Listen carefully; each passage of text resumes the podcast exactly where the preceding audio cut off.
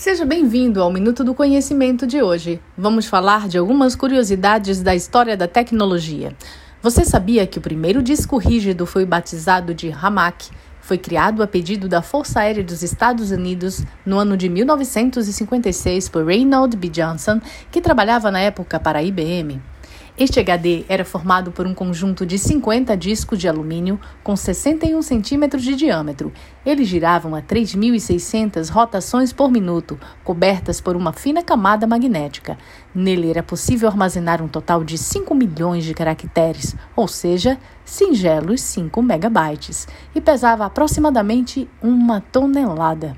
A máquina continha um sistema que usava discos magnéticos e uma cabeça móvel para registrar e acessar dados. Foi uma grande inovação no armazenamento em massa, já que até então guardar dados significava usar cartões de perfuração e fita magnética.